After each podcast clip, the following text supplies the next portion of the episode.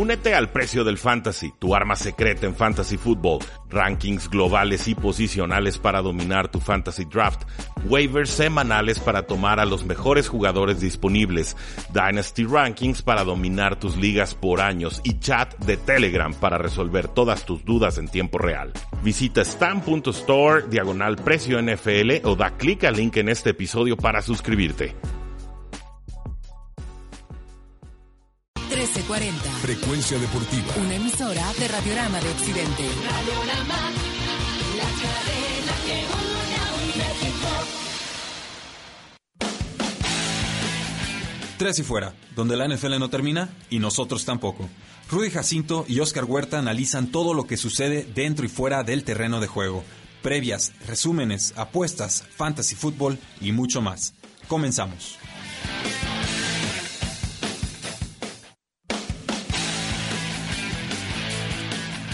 Buenos días y bienvenidos a un programa más de Tres y Fuera, donde la NFL no termina y nosotros tampoco. Yo soy Oscar Huerta, eh, me encuentran en Twitter en arroba Oscar Huerta P. No olviden seguirnos en nuestras redes sociales de arroba Tres y Fuera NFL. Y el día de hoy tenemos una invitada muy especial, es fanática de los Cowboys y qué mejor día tenerla aquí después de lo que vimos el jueves. Eh, es prima mía, le va a los Cowboys. Eh, Mariana, ¿cómo estás? Hola, buenos días, bien, gracias. ¿Ustedes? Bien, bien, muchísimas gracias. Este, así que vamos a empezar con tu equipo eh, de lo que vimos el jueves. Eh, los Cowboys pierden, se empiezan bien. Ezekiel Elliott tuvo dos acarros muy buenos. Eh, se vio que iban a poder con la defensiva de Buffalo. ¿Tú qué viste en el juego? Eh, primero, este, creo que lo que pasó en el primer cuarto fue gracias a la carrera. Creo que eso es lo que debería de haber hecho todo el partido. Confiar en su carrera y ya recurrir al pase de forma que cuando va a pasen este, engañan al otro equipo, tratan de tener a la defensiva más atenta de la carrera. Creo que eso fue un error. Eh, creo que lo único rescatable del partido fue la actuación de Witten, ya que batió el récord de 1.200 atrapadas en la carrera. Entonces, creo que eso fue en base a errores también de Dak. Creo que eh, fueron errores muy tontos los que cometió en base a desesperación, en base a que lo presionaban y de inmediato mandaba pases que no debía, Sí. o no estaba atento de los jugadores que tenía alrededor de parte de la, de la defensiva de Búfalo. Sí, mira, bueno, yo lo que vi es que como que anotaron muy rápido y dijeron que, que ya ganamos, este, se vio muy, se vieron muy cómodos después de esa primera anotación. Y pues la realidad es que tienes enfrente un equipo que va 9-3, que, que por algo va 9-3. Búfalo mucha gente no, no creía en ellos porque les faltaba a lo mejor ese poncho ofensivo que no habíamos visto, pero, pero empezamos a ver un poco de magia, de, de compatibilidad ya en la ofensiva de Buffalo. Cole Beasley pues los hizo pedazos, lo conocen bastante bien. Y, y, pues ahora bien, obviamente contra un equipo así no puedes bajar la cabeza, no puedes estarte tranquilo y le dieron la vuelta y los dominaron. Sí, estoy completamente de acuerdo. Creo que fue un error, sobre todo de coacheo, que no, puda- no podamos haber cubierto a Cole Beasley. Creo que es un jugador que estuvo muchos años en los vaqueros, el, Sí. o sea, el entrenador de los vaqueros no ha cambiado y debería de haberlo conocido, debería de haber conocido sus movimientos, cómo piensa. Y creo que eso fue un error de parte de coacheo. Y sí creo que la actitud ahí fue la falla, o sea, se empezaron a confiar y pues la defensiva no puede estar tanto tiempo en el campo dependiendo Sí. a una ofensiva, sea la que sea. Siendo Sí. Búfalo jugando como hubiera jugado, no te puedes confiar y no puedes estar tanto tiempo ahí en el campo tratando de detener a un coreback o a un corredor. Creo que eso fue error. Sí, estoy de acuerdo. Y obviamente hablando de cocheo, así que nos, nos va a cruzar un poco al tema que sigue. Eh, el cocheo, hubo gritos en el vestidor de Dallas de después del partido. Jerry Jones se vio en la tele ya con lágrimas, así que la desesperación empieza a, a aparecer en el- con los Dallas Cowboys y, y ahora sí que vamos, ahora vamos a hablar del cocheo. Se hablaba de que este Garrett podía ser corrido después de, de esta temporada. Obviamente el pánico empezó contra Patriotas la, la temporada pasada, la semana pasada, perdón. Eh, y ahora empieza a haber rumores de, de los próximos candidatos. Creo que es evidente que Garrett al final de la temporada ya no va a estar. Y eh, se han escuchado nombres como Lincoln Riley, como Josh McDaniels, el coordinador ofensivo de, de Patriotas, y de Urban Meyer, que es el que más suena, eh, ex coach de Ohio State, que se retiró, se dice, por razones de salud, por porque pues simplemente no, no, no se sentía listo para seguir su carrera, algo parecido a lo de Bruce Arians, pero se escucha mucho de que quiere regresar y obviamente regresaría en grande. ¿Tú qué opinas? ¿Qué, qué esperarías? Eh, yo sí espero que lo corran ya, este, ya sea Directo. después del siguiente partido o cuando acabe la temporada. Yo creo que ya fue, ya pasó el tiempo de Garrett. Fueron, ya son 10 temporadas sin él, nueve de ellas no hemos llegado ni siquiera al campeonato de la nacional. Creo que ya fue suficiente. En cambio, bueno, con los candidatos, creo que Urban Meyer sería un gran candidato. Primero porque tiene un récord de 187 contra 32, bastante, bastante bueno. Este, ah, sabe ganar este partido, sabe ganar torneos, entonces creo que eso le falta al equipo de los vaqueros. Alguien que sepa este, guiar a un equipo a la victoria y que se sientan confiados y que no caigan en esa desesperación que se mostró con Michael Bennett gritando en el vestidor después del partido del jueves. Sí. Lincoln Riley también me parecería una muy buena opción. Este, por lo mismo, tiene un récord muy bueno, una efectividad de 87%, este, bastante, bastante buena, y creo que también sería un coach que puede cambiar la actitud del equipo y reformar todo de forma que sí se pueda llegar a ganar un Super Bowl. Sí, estoy de acuerdo. Yo creo que más que nada lo que falta es alguien en quien confíen, porque la realidad es que Dallas, para empezar, yo creo que es un equipo con mucho talento. Tiene muchos jugadores clave, tiene muchos jugadores en la defensiva, sobre todo la defensiva. No sé si, no sé qué haya pasado en la defensiva, porque el año pasado para mí era una defensiva top 5 y no se ha comportado como tal. Parece que ha estado sobreestimada y no, no ha funcionado como hemos querido. No, es una cuestión de actitud, básicamente. O sea, hay, hay talento de sobra. Yo creo que es uno de los equipos más talentosos.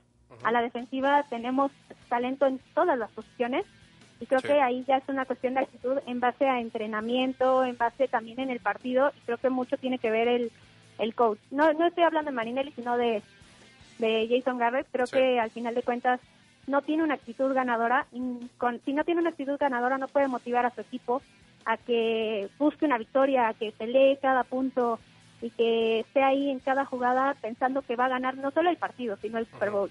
Creo que por eso no se ha visto una defensiva top 5 esta temporada. Podría serlo por el talento, pero no, no han podido encontrar ese punto de motivación que los haga pensar que son una def- defensiva top 5. Claro.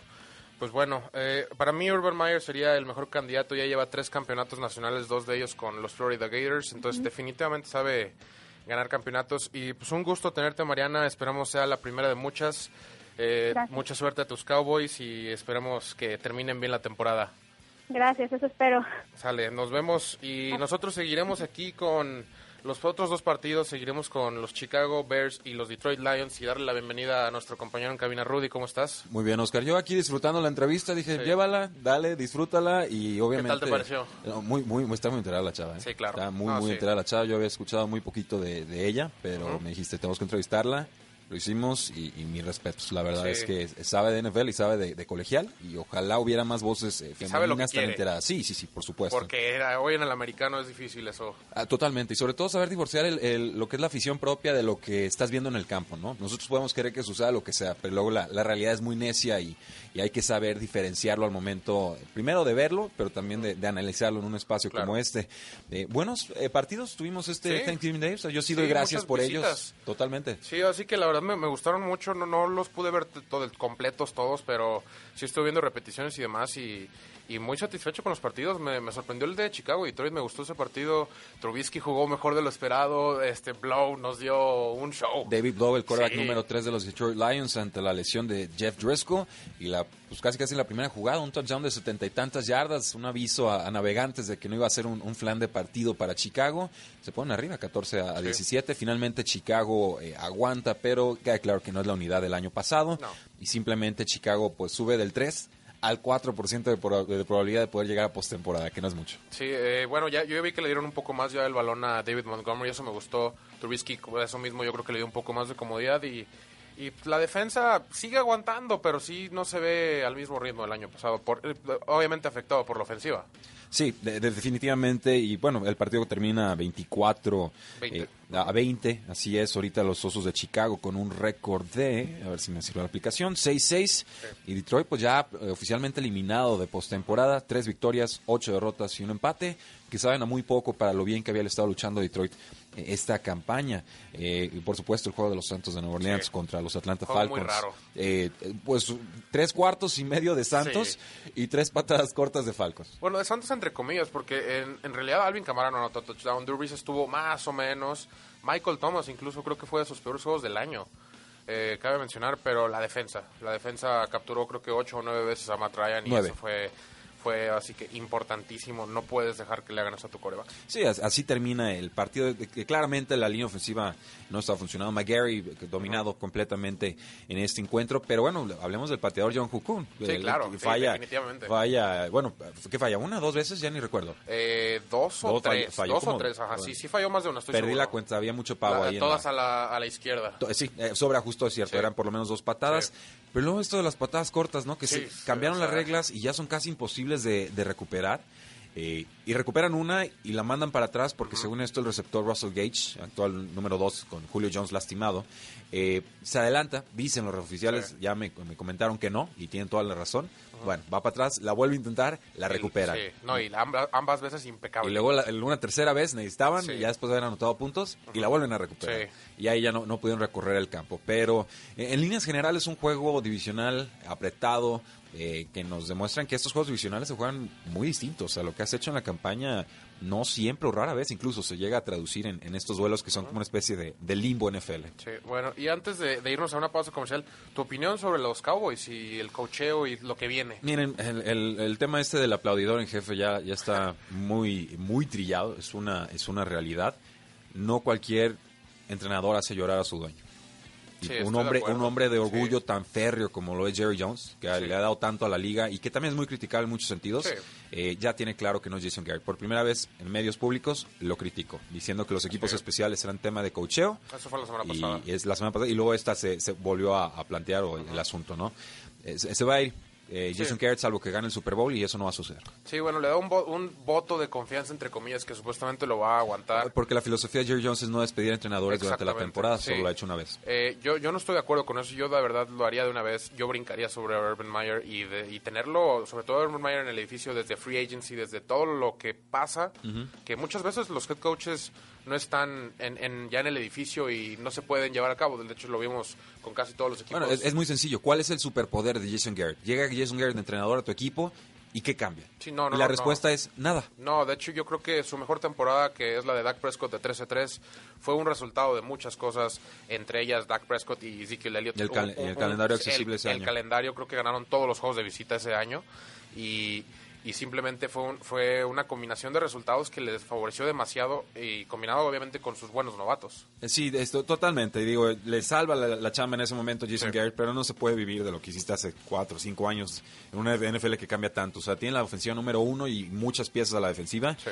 y, y no logran sacar resultados contra equipos de punto 500 para arriba. Y eso es, eso es trágico eso, y eso es un reflejo de que estos va- vaqueros de Dallas no son fuertes mentalmente, de que no está esa, esa disciplina o de que no se les está incrustando esta actitud eh, competitiva. ¿no? En los momentos difíciles doblan las manos y eso Sí. en la NFL es receta perdedora. Sí, es lo que nos mencionaba María, de una actitud ganadora es lo que falta. Y bueno, nos vamos a nuestra primera pausa comercial. Regresando les daremos previos a todos los demás juegos. No se vayan. Quedan temas en la mesa. Ya regresa Tres y Fuera.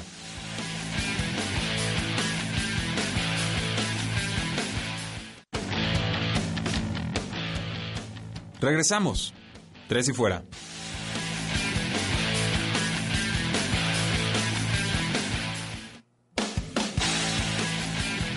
Llegamos al segundo cuarto de Tres y Fuera, donde la NFL no termina y nosotros tampoco. Yo soy Rudy Jacinto, me encuentran en Twitter como arroba NFL. Estamos con Oscar Huerta. Oscar, eh, es momento de comentar todos los juegos de la semana 13, pero Sí. no sin antes dar una noticia tristísima, de esas con las que nunca te quieres eh, levantar. Y se trata del receptor Terrell Pryor, quien tuvo una temporada formidable en el 2016, pero había estado votando a lo largo de la NFL. Pues bueno, hoy nos enteramos que fue apuñalado en hombro y pecho por una mujer no identificada en Pittsburgh. Se encuentra el receptor en condición crítica y la agresora ya fue arrestada. Entonces esperemos que, obviamente, si nos escuchan en vivo, pues les daremos noticias si trasciende algo. Si nos escuchan en podcast, pues esperamos que para entonces ya haya noticias positivas al respecto. Joe Pryor, un jugador que surge como quarterback con los Ohio State Buckeyes y con los Raiders, eh, antes de pasar a receptor abierto con los Browns, los Redskins, los Bills y los Jets, fue cortado por Jaguars en septiembre de este año y tiene 30 años. Fuerza Pryor. Sí, que se recupere. Así es, Oscar. eh, tenemos muchos juegos. Sí, tenemos ya no hay vice. bastantito que analizar y así es. Ya no hay equipos que descansen. Hay equipos que ganaron y equipos que perdieron en el Día del Pavo. Pero, eh, ¿te parece si empezamos con los Jacksonville Jaguars Claro que, que sí. eh, juegan contra los Tampa Bay Buccaneers? Es favorito Jacksonville por un punto. Y además... estás de acuerdo? eh, no, yo no estoy de acuerdo. Yo no estoy de acuerdo. La línea abrió combinada 49, ahorita está en 47 y medio, así que los apostadores con sensaciones de que esto eh, va a ser menos tiroteo de lo que inicialmente pensó eh, Las Vegas. Eh, yo, yo pienso al contrario, yo creo que va a ser un juego donde Nick Foles puede salir a, a, obviamente, agarrar confianza, porque Tampa Bay tiene uno de los peores perímetros de la liga. La de Jacksonville no sí, es nada espectacular, Sí, ¿eh? exactamente. sí, Así que por eso voy a, a lo de las altas. Eh, Jacksonville, yo creo que puede ser el, el- ya es el tercer juego de Nick Foles. Creo que ya, ya se puede decir que agarró un poquito feeling del juego, ya sabe lo que es el contacto, ya. Más bien los rivales ya le agarraron ex- feeling a él, ¿eh? Exactamente, bueno, ya, exactamente. Eh, entonces creo que ya podría ser este uno de los juegos donde agarra confianza, donde empieza a soltar el balón un poco más libre, que esperen ver un poquito más de DJ Shark. Y eso mismo va a abrir el juego terrestre. Es- eh, obviamente el juego terrestre no ha funcionado contra Tampa Bay. Esperan un juego lento de Leonard Fournette. Yo voy a agarrar a Jacksonville. Yo creo que este puede ser el juego donde donde sale Nick Foles a su fiesta de bienvenida y sobre todo también creo que el mismo perímetro de Jacksonville que no ha estado bien sale también Jameis Winston ha estado cometiendo muchos errores, creo que puede haber muchas intercepciones y yo voy a tomar a Jacksonville. Eh, yo me voy a quedar con los Tampa Bay Buccaneers entiendo que están de visita y que es un juego eh, complicado de pronosticar porque Sí. Tampa Bay es un equipo muy gitano en ese sentido, ¿no? Le Sí, pega a los grandes y tropieza con los chicos, sí. Eh, pero pues James Winston con todo y las intercepciones que lanzó la semana pasada le alcanzó, ¿no? Casi 400 yardas y tres touchdowns y con Chris Godwin, el receptor abierto, y luego Mike Evans y además la defensa terrestre de Jacksonville no es buena desde que perdieron a Marcel Darius, entonces incluso por ahí Ronald Jones o Peyton Barber pueden contribuir. Yo, yo sí espero ver puntos, pero sí creo que, que Tampa Bay tiene más respuestas ofensivas de las que tiene eh, Jacksonville en estos ser un tiroteo, momentos. Eh, hay riesgo de tiroteo. Sí, no, yo no estoy convencido, pero sí hay riesgo definitivamente de, de tiroteo. Entonces tú vas eh, Jacksonville, Sí. yo voy Tampa Bay. Eh, no se diga más. Y entonces, aquí no voy a apostar tacos, ¿eh? porque no, no, creo bueno, mira, ninguno. para que quede claro, lo- los tacos es cuando estamos muy, muy seguros es. cada uno de su equipo. Y obviamente Jacksonville, Tampa, pues ¿qué, qué tan seguro puedes No, estar? no, imposible, imposible tomarle el pulso correcto Sí. a ese juego. Los gigantes de Nueva York reciben a los Green Bay Packers. Los Packers son favoritos por seis puntos y medio. La línea combinada está en 45. Y si todo funciona como debe de ser, la normalidad, Packers tendría que ganar por más de un touchdown. Sí, mira, yo hablaba con mi papá y creo que oficialmente ha, iniciado el descenso de Aaron Rodgers. Ya empezamos a ver juegos así como el de Chargers, como el de San Francisco, que, que, ni, las que ni las manos mete. La, realidad es esa. Sigue siendo obviamente ese gran quarterback de Super Bowl, ese gran quarterback que está en conversación para uno de los mejores, pero ya empezamos a ver deficiencias. Obviamente ganan los Packers, pero solo quería mencionar eso. Yo creo que eh, Gigantes viene, pues, es- simplemente no está ni, ni cerca de la altura de un equipo como Packers, no debe de haber mayor complicación. Y pues Danny Fumbles. Bueno, hay que ver si la defensiva de Packers puede mejorar. El- la, la estrategia contra los gigantes en estos Sí. momentos es meter a muchos jugadores en la caja, no dejar que Saquon Barkley pueda correr y entonces forzar a Daniel ¿Qué ha Jones a ganar por aire. Y, ha sido exitosa. Todos los Sí. que lo han intentado en general están ganando. No juega Evan Engram, el ala No. cerrada. Eh, seguimos monitoreando su No, situación. cabe mencionar que yo senté a mi defensa de Nueva Orleans por Packers. Por la de Packers. Bueno, si juegan fantasy, yo les recomiendo tomar a la defensa de Packers y a la defensa de Sí, gigantes. pero por no- Nueva Orleans hizo semanas. 18 puntos. Ah, no, bueno, esta semana vas a llorar. No, Sí. modo, no. Y, y esas, y luego semana 13, la que Ah. casi no es crítica. Proceso sobre resultados. Sí. Yo sé que Saints ha jugado bien, pero juego Pero divisional Atlanta, complicado, semana corta, sin Marshawn Lattimore. Eh, bueno, estaba en duda. de hecho, eso fue lo que me, Eh, sí acabó me- asustó. Creo que sí, sí se acabó jugando, pero había visto de Atlanta un poco de explosividad que no quería arriesgarme a un... a- creo que de todos hemos ganado a Nueva Orleans, pero algún marcador alto o algo Sí, así. totalmente. No, no te culpo para nada, insisto, proceso sobre resultado, porque si cuidas el proceso más veces que no, te va a salir el resultado. Entonces vamos con los Packers. ¿Te gusta altas, te gusta bajas? Eh, va a ser un juego difícil para meterse No en la línea. No, no lo tocaría en cuanto, a, en cuanto a altas o bajas. Yo tomaría Packers. Ok, eh, ¿y con el spread tomas a Packers? Sí, sí, sin problema. Ok, o seis, sea- seis y medio, yo creo que sí lo cubren. Por un Al- touchdown. al sí, exactamente. Me gusta que sea menos de un touchdown. Ok, con la defensa de Packers estamos vigilando si regresan esas entregas de balón forzados porque es una defensa que permite muchas yardas. Los Cincinnati Bengals reciben a los Jets de Nueva York.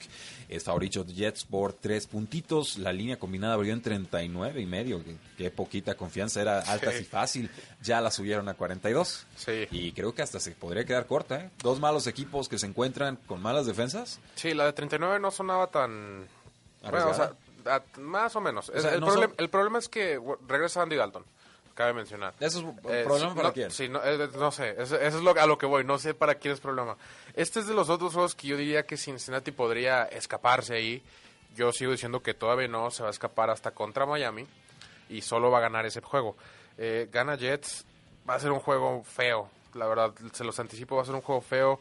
Eh, esperen ver bastante de Le'Veon Bell ahora sí. Creo que pueden agarrar confianza con este partido. Eh, y yo tomo Jets. Sí, no, yo también voy a estar eh, tomando a los Jets de Nueva York. Hay que ver el regreso de Andy Dalton. Es un regreso ceremonial. Acaba Sí, contrato en el 2020.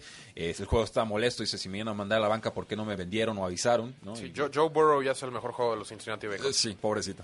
la verdad es que, eh, bueno, ya veremos qué sucede en los días del, del draft. O Chase Young, que otros lo van a pedir ahí, pero Sí, pero no, no creo. No, manda generalmente exactamente. en equipos necesitados. Y, y no necesariamente tiene que ser un error. Vi- Vimos a Kyler Murray y a Nick Bosa, que la verdad ambos fueron grandes picks. sí, sí, O sea, totalmente es, no. es más necesidad. Nada que reprochar.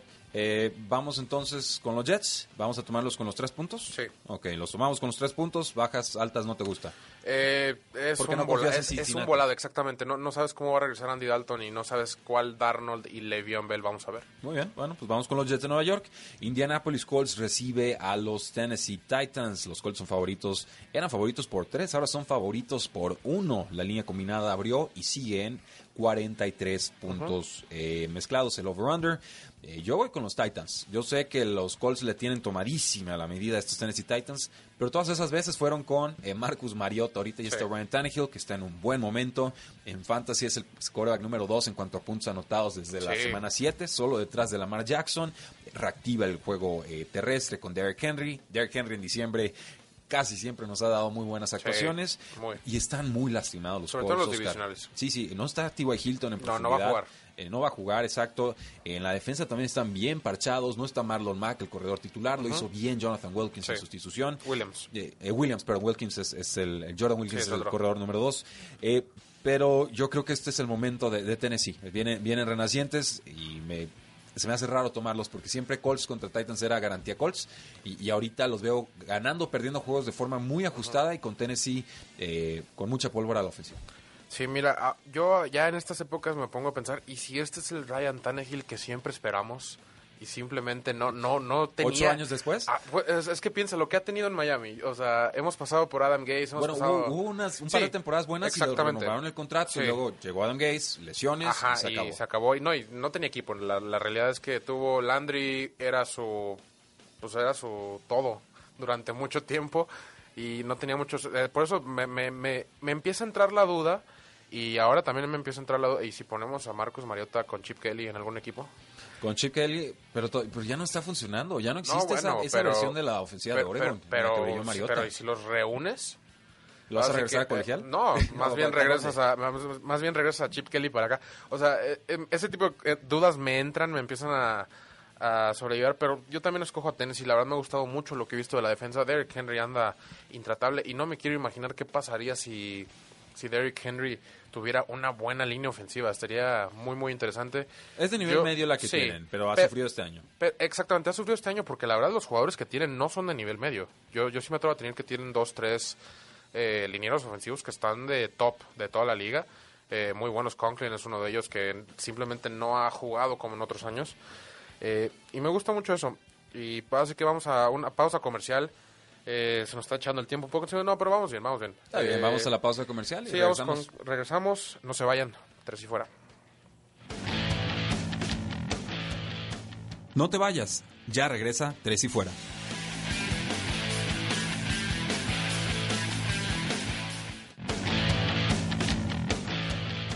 Es hora de más. Tres y fuera.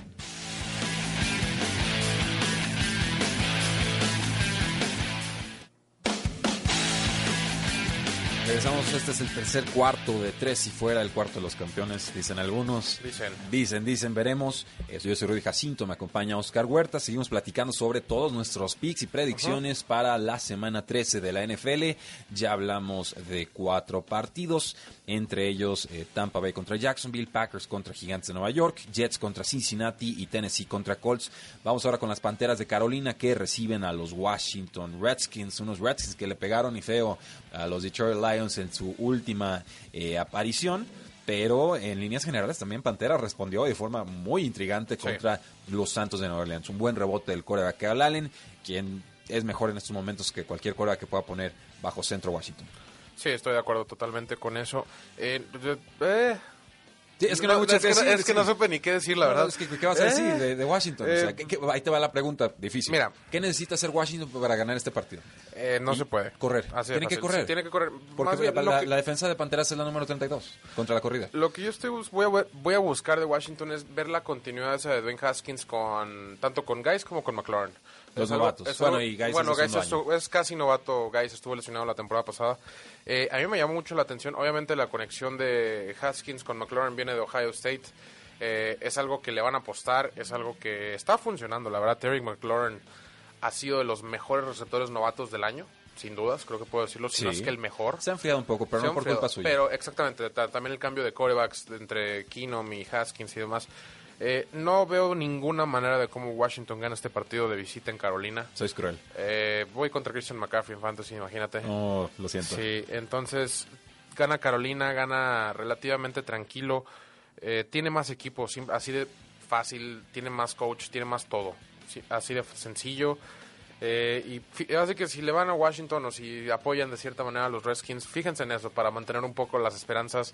Fíjense en cómo ya está mejorando un poco Haskins, McLaurin y pues obviamente Guys de la mano de Adrian Peterson. Bueno, pues entonces vamos, creemos que van a ganar las Panteras de Carolina, unas Panteras que son favoritas por 10 puntos. La línea combinada Sí. abrió en 40 y medio, ahora está en 39 y medio. Voto de no confianza a los Redskins. No tocamos la línea. No, no, También o sea, si metes Panteras algo, es de los que si de metes algo, sí, exactamente. Yo, metería Panteras, pero simplemente O sea, con pistola en la cabeza dices, exactamente, pónganme las Exactamente, Panteras. pero, Sí. no- pero de ahí en fuera no, no me meto en ese juego. Ah, Ok. Y este puede ser el Super Bowl adelantado, Oscar, y lo está Sí. pidiendo el pueblo. Estamos en Facebook Live, ahí en nuestras páginas de Tres y Fuera. Estamos en Periscope también. Y nos pregunta Eric Joshua, ¿ya hablaron sobre Ravens versus Niners? Y la respuesta es no, estamos listos para hacerlo. Bob Sanz nos comenta, Ravens contra San Francisco me huele a posible apuesta de tacos. Entonces veremos cuál es tu posición, porque Tú primero, los, tú primero. los Ravens son favoritos por 5 puntos y medio, lo son con total justicia, son locales, la línea combinada está en 45 y medio. Eh, me impresiona mucho lo que ha hecho San Francisco en esta campaña, lo entiendo, pero jugar contra esta ofensiva de los Baltimore Ravens y contra Lamar Jackson por primera vez es imposible de anticipar. Es decir, no hay forma de simular la velocidad y el estilo de juego que tiene Lamar Jackson en estos momentos. Y creo que los equipos le van a jugar mejor a, a Baltimore en su segundo encuentro con ellos que en el primero. Le pasó a Patriotas, le hubo un shock. Chargers el año pasado, primer juego contra Baltimore, una ofensiva más básica lo que estamos viendo, pierden feo. En el segundo los eliminan en postemporada, jugándoles de forma completamente distinta. Yo voy a tomar a Baltimore. Creo que creo que la defensiva no es tan buena con la de San Francisco, pero puede com- competir y sobre todo ha sido muy oportuna generando entregas de balón desde que llegó Marcus Peters. Puede facturar, o fa- eh, generar más bien eh, pass rush y eso con una línea ofensiva de San Francisco que está lesionada, sobre todo con el, el lado de, ahí Sí. de, de Joe Staley, creo que puede ser la clave. Mira, yo, yo he, he pensado en este partido, lo he visto de muchas maneras, he intentado escoger un equipo y, y hasta el momento no tengo equipo. Voy a escoger al final de mi, de mi explicación a ver qué sale. Bueno, pues destacos entonces, porque la Eh, convicción no, es, está es- vacilante. es un partido muy, muy cerrado, va a ser un partidazo, definitivamente para mí es el Super Bowl. Es un choque de, Sí, de estilos sí, de juego. Exactamente. Eh, Lamar Jackson cada semana nos, nos demuestra que puede más y puede más y que es serio candidato para el MVP, ya es el favorito, está en menos 300 en las apuestas para ser MVP, lo cual ya es algo abrumador. Bueno, en, la, en Eh, la página de atrás y fuera, desde que le quitó el invicto a Patriotas, les dijimos, Lamar Sí. Jackson MVP, Sí, sí. y se nos fueron a la yugular y dijimos, espérense, espérense. No, así, es, así que cada semana tras semana nos está demostrando que puede meter 50 puntos a cualquier equipo. Eh, y la defensa ha estado jugando bien. La verdad es que Earl Thomas ya tomó total control de esa defensa. Eh, los receptores, tanto Marquise Brown com- como, hasta Mark Andrews están jugando muy bien. Mark Ingram tiene sus, sus destellos y todavía a esa edad y obviamente ayudado por la mar, por tierra, por aire, por todos lados. Te atacan por todos lados y no sabes ni qué parte defender. Te usan tres alas cerradas y- y, te obligan a meter a jugadores más lentos y entonces te corren con Lamar Jackson y entonces no Sí, sabes no, ni, no ni sabes qué qué, hacer. esperar. Ahora, San Francisco no es cualquier equipo. No, de acuerdo. Eh, yo muchas veces he criticado a San Francisco que le falta ofensiva, que le falta explosividad y cada que lo hago le meten treinta y tantos puntos a un equipazo como Green Bay.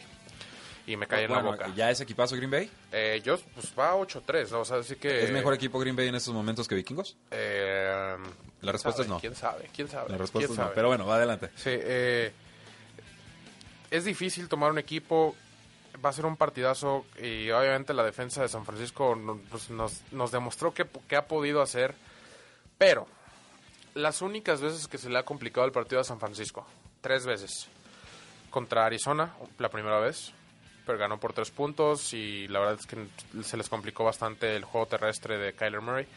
Eh, luego Seattle, pierden ese partido. Russell Wilson, pues, ya sabemos lo que es. También es un coreback móvil. La tercera vez, Arizona otra vez. Eh, los traían Como locos. los traían 16-0 en la primera mitad y San Francisco parecía que no sabía qué hacer. Obviamente la defensa de Arizona es muy muy mala y lograron recuperarse. Pero va- aquí hay un patrón y corebacks móviles, corebacks eh, que no sabes si van a correr, si van a lanzar y sobre todo que te lanzan bien, aparte de correr bien, se les ha complicado muchísimo a los 49ers y yo voy a tomar los Ravens también. Ok, pues, básicamente dijiste, le retengo todo el respeto del mundo a los San Francisco Ajá. 49ers, eh, al igual que yo, pero son locales, en un juego que se espera cerrado, con un estilo de juego muy difícil de defender. En el primer encuentro vamos con Baltimore, ya si se vuelven a encontrar en un teórico Super Bowl, Sí, que van ahí, fuerte. ahí va a cambiar la cosa. Ah, bueno, hacemos el análisis, entonces tendremos dos maravillosas semanas para decidirlo. Eh, Ese juego ya no sería Baltimore contra San Francisco, sería Harbaugh contra Shanahan, el Super Bowl. Ok, porque ya los ya- porque ya se encontraron exactamente. eh, me gusta, me gusta la, la apreciación. Vamos entonces con los Baltimore Ravens, no tocamos la línea, ¿verdad? Eh, está- mira, está tan, está tan cerrado el partido que yo tomaría los puntos. Pues, ok, ok, me gusta, me gusta, me gusta. Eh, vamos con los Miami Dolphins y aquí tenemos comentarios de, pues de muchos. Ángel Márquez dice, venga Dolphins, este, denle victoria a Miami para contra No, Filadelfia. pero ¿para qué? Nos dice Ángel Márquez, anímense a dar marcador para Miami contra Filadelfia. Necesito ganarme una gorra firmada por Richmond Webb. Eh, yo voy a tomar a las Águilas. Sí, sí, o, o sea, sea- Águilas visita es favorito por 10 puntos. Habían abierto en 7.5, entonces las apuestas son muy claras. Eh, abrió en over-under 46, ahora está en puntos combinados 45. Tiene lesionados Águilas de Filadelfia. Muchos. No está el corredor Jordan Howard, no va a estar, parece la ala cerrada Zach Ertz. Eh, obviamente Carson Wentz está lastimado de la mano derecha, parece que puede jugar, dice, Jackson, dice que no va a ser problema. El- la amenaza profunda de Sean Jackson fuera, Sean Jeffrey medio que está, que no está. Alshon Jeffrey y Nelson Aguilar ambos están tocados, nomás para que sepan, no, van a jugar, pero... Son, son unidades esta Exacta- campaña. ¿eh? Exactamente. Y del otro lado tenemos a Ryan Fitzpatrick, el barbón, que cuando Y quiere la hace. Y el Balash, el peor corredor Y de la historia Balash. de la NFL. Nueve carreras para nueve yardas, no, Sí. no puede ser. No, Oscar. y, lo peor es que no que fue sea. nomás una vez. No. Creo que tuvo como treinta y tantos toques Es hace su dos especialidad. semanas. Sí, sí, Es su especialidad. Está grosero. Y lo, lo que no entiendo es por qué insisten. Insisten, Pues, insisten, insisten. Yo sé que no hay mucho más, pero. Lo que sea que tengas algo, tiene que o ser sea, mejor. Yo recuerdo un corredor de Búfalo que jugaba rugby en pretemporada que creo que lo terminaron corto. Tómalo, búscalo. ¿No Creo que. Christian Wade? Sí, creo que sí. Tó- tómalo. De- no creo que esté peor, sinceramente. Bueno, tiene uno atrás, Patrick Laird, estuvo Ajá, atrapando pases sí. en el backfield. De relativa efectividad, yo lo guardé en un par de ligas Dynasty, que te los quedas para toda la vida si quieres. Sí. Eh, porque sé que Kellen Balash tarde o temprano lo van a mover, Sí. porque no hay de otra, no, no está produciendo nada. Sí, de hecho, yo, yo espero que sean trade partner para David Johnson en un futuro. Bueno, pues ahí veremos. Predicción de marcador, nos lo pidieron. Eh, predicción de marcador, yo voy a tomar un 21-10, favor Filadelfia. 21-10. Yo me Con voy, la línea, yo- eh, está en 10 puntos. Yo me voy a ir más por un 23-13, algo Ah, así. eh, en la pura línea también, 10 puntos es la Ah, línea. Ni siquiera le, le puse atención, pero me, me gusta. Para que vean cómo andamos. A eso, eso, eso. Vamos con los Pittsburgh Steelers que se enfrentan a los Cleveland Browns, los reciben. Steelers es eh, no favorito por un punto, línea combinada de 39. No está Miles Garrett, ya no está Mason Rudolph. Hoy cacharon al head coach Freddie Kitchens con Justo una playera decir. eh, que decía. Pittsburgh empezó el pleito. Se disculpó el coach diciendo era una broma, traía chamarra encima. Se supone que nadie la debía de ver, me la regalaron mis hijas. No me importa, ya caldió los ánimos. El estadio va a llegar con esas playeras al, al- al- por supuesto, a Heinz Field. Yo voy a tomar a Cleveland, está en el mejor momento. El respeto a Devlin Hodges y la forma en la que arriesga con el balón o busca más en Doc profundidad Hodges. que, que Mason Rudolph, sí, pero eh, también están muy lastimados los Steelers, Oscar. Ya Sí. descartado Juju, está desca- probablemente fuera James Conner con lesión de hombros, si juega va a ser muy limitado. Eh, Deontay Johnson, pues entre que está no está. Sí, no mi corredor mucho. estrella de mi fantasy fuera, una vez más, James Conner fuera. Eh, ahí en mi Twitter pueden encontrar la foto de, de la que estaba hablando Rudy, de Pittsburgh Started It, dice, y la foto de Freddy Kitchens, muy sonriente, por A, cierto. las- a la, a la una la subimos. Sí, exactamente. Hubo, la noticia ahí de, Eh, de Eh, yo también voy a tomar a Cleveland, definitivamente confío mucho más, sobre todo en la ofensiva. Eh, traen mucho más talento. La defensiva de Pittsburgh obviamente está jugando muy bien desde que llegó Minka Fitzpatrick, pero no creo que sea suficiente. Simplemente es mejor equipo Cleveland y Y ya, no Y ya, así de no fácil. Bueno, pues, eh, Sí. va a ser la primera vez en mucho tiempo más que, Cleveland barre la serie. sí. Vaya, vaya, vaya, vaya. Bueno, veremos qué sucede y pues vamos a una. Eh, Alcanzamos a meter un partido más. Sí, Adelante, un partido bueno. más. Arizona Cardinals contra Rams, gana Uf. Arizona.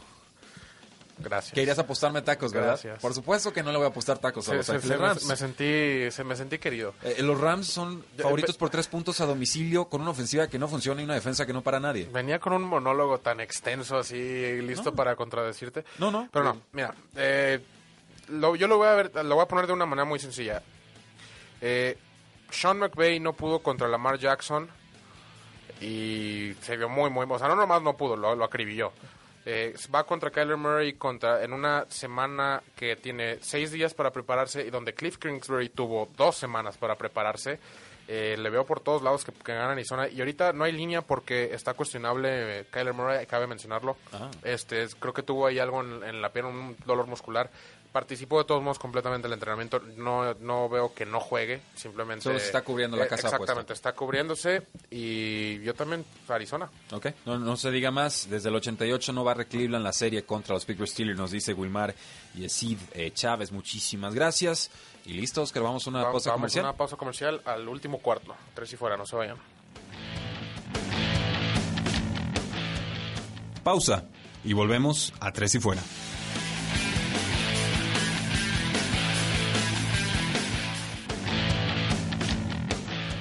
Inicia el último cuarto. Tres y fuera.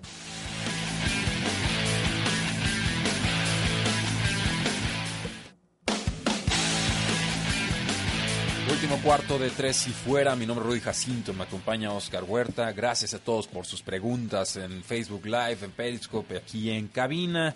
Nos dice Ángel Márquez: Nadie entiende por qué Balash, el corredor de los Dolphins, sigue siendo titular. Patrick Laird es un millón de veces mejor. Y eh, nos dice eh, eh, ya que hablan de la resaca del Super Bowl, ya está bien eh, de Ron Rivera, ¿no? Ya lo quieren cesar en, Eh, con es las otro, sí, es algo que le decía fuera del aire ahorita Rudy. Equipos que han estado, ni, ni siquiera que han ganado, ¿vale? que han estado en el Super Bowl contra Patriotas. eh, y, y Les bueno, las ganas bueno, de vivir. Carolina fue contra Denver, pero en ese, en ese específico Super Bowl, pues simplemente perdieron cacho.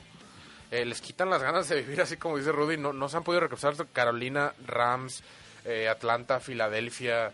O sea, son varios equipos que, que después de un Super Bowl la vida no es igual. Sí, Arizona nos- lleva 10 años en Nos eso. dice Bob Sanz que tanta posibilidad hay de que Mayer sea coach de Cowboys. Pensé que había dejado de trabajar como coach por cuestiones de estrés. Y sí, Sí, el tema de la salud es el más delicado. Lo mencionaba al principio del programa. eh, se fue por sus razones de salud, pero luego de esas veces que tú, tú lo ves y dices, este hombre quiere, quiere trabajar, quiere estar en el juego, ama tanto el juego que, que no puede estar lejos de él. Lo vimos con Bruce Arians, salió del retiro después de un año. Y, y no lo dudes, sobre todo si te ofreces en una posición para dirigir el equipo más caro de los deportes de, de todo el mundo. Y así que no, no la dejas ir. No se diga más. Los Ángeles Chargers visitan a unos Denver Broncos que no saben ni dónde están parados, pero los Chargers tampoco. Eh, abrió favorito Chargers por un punto, ahora se lo son por tres. La línea combinada 38 y medio. Este no es un encuentro defensivo de altísimo nivel, yo voy a altas. Eh, fíjate, si te hubiera dicho esto el año pasado, encuentro defensivo, me hubieras dicho sí, 100%. Von Miller, Sí. Derwin James, así que tienes jugadores por todos lados en la defensiva, pero está, está feo. Está Sí, feo está el partido. Lle- Llega Drew Lock a salvar la carrera de, de John Elway. No, suerte con eso. y debuta el muchacho, así que esperan ver aunque sea al- alguna luz al final del túnel, pues, sino para poder tomar una decisión este off-season. Eh, debuta Drew, este, Drew Lock, regresa Derwin James para los Chargers, va a ser un partido divisional feo, cerrado. Los yo, dos yo tratando creo, de yo correr. creo que va a estar cerrado este partido, aunque mucha gente piensa que los Chargers van a ganar fácilmente. Los Chargers no le ganan a nadie Ex- fácilmente. Exactamente. Eh, Se- eh, grábenselo creo que, a creo que esa es la frase La- eh, ideal. Chargereada es un verbo Sí, porque sea quien sea. son de, son de y decepciones. súmale que sea divisional y hay varias historias contra los Broncos de chargereadas específicamente. Eh, voy a tomar a los Denver Broncos. Diviértete. Sí, exactamente. Diviértete, No, me, me quiero divertir, me quiero divertir. La, la realidad es que eh, siempre pasa, esta temporada hemos visto un, un patrón de cuando entran corebacks novatos que de los cuales no se espera nada de ellos, Sorpresa. salvo Dwayne Haskins, sorpresa, dan un partidazo, dan hasta Brandon Allen jugó bien su primer partido. Eh, David Blow, o sea, lo hemos visto. Le voy a dar el beneficio de la duda a Drew Lock y a, a un poquito de frescura en la ofensiva. Sutton ha estado jugando bien, Lindsay ha estado jugando bien, creo que sí pueden sacarle un sustito de más. No, ya otro susto a los Chargers. Yo voy con los Chargers, yo creo que el juego aéreo les Dijiste tendría- que no ibas a volver a escoger los Chargers. No los voy a apostar, los estoy eligiendo para ganar este juego, pero aquí que voy a estar tocando este, este partido.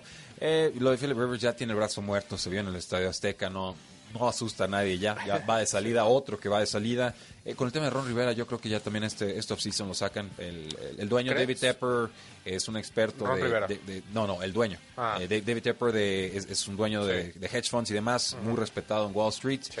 eh, muy analítico y Ron Rivera no, no me parece el, el tipo de entrenador que, estaría buscando él, como que lo tomó del, del rezago del, de la gestión anterior, dándole oportunidad.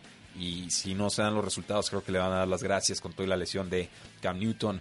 Eh, Kansas City Chiefs, Oakland Raiders, yo voy Chiefs. Eh, lo decía en el programa del viernes en nuestro podcast. Creo que a la gente se le olvida lo explosiva y poderosa que puede ser esta ofensiva de los Kansas City Chiefs por lo lesionados que han estado. Damien Williams, el corredor, está fuera, pero ahí va Tyreek Hill y ahí va eh, todo el resto del grupo. Sí, todos tenemos a Patrick Mahomes aquí por un ladito porque Lamar Jackson está rompiéndola. Eh, Patrick Mahomes sigue siendo Patrick Mahomes, estuvo lesionado dos semanas, pero no, no se les olvide, trae, todavía trae un rating de 110, está jugando muy muy bien todavía. No han tenido las piezas donde tienen que estar por lesiones porque la defensa simplemente es muy mala. Eh, yo también voy a tomar a los Chiefs, no voy a tomar la línea 10 puntos, si Es se me hace un poco alto.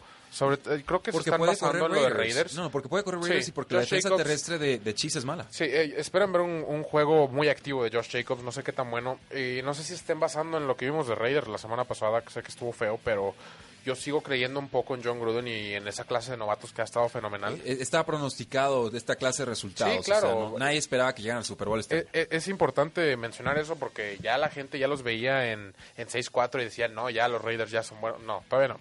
Esperen partidos de repente como esto y no, no se decepcionen, pero la clase de novatos va muy bien, están haciendo un proceso muy, muy bueno. Aplaudo a Mike Mayock, aplaudo a John Gruden y tomo Chiefs, pero no, no es, es por, por eso mismo me, me da miedo la línea. Bueno, pues ahí lo, ahí lo tenemos con los Kansas City Chiefs. Duelo divisional, no vamos a tocar la línea, o más bien tocas el más 10. El tocar, no, no sé. O sea, no- no tampoco. sé. Sí, es que es Te divisional. A mí, a mí los jugadores divisionales sí, sí me dan cositas. Sobre todo con una ofensiva tan explosiva con la Chiefs.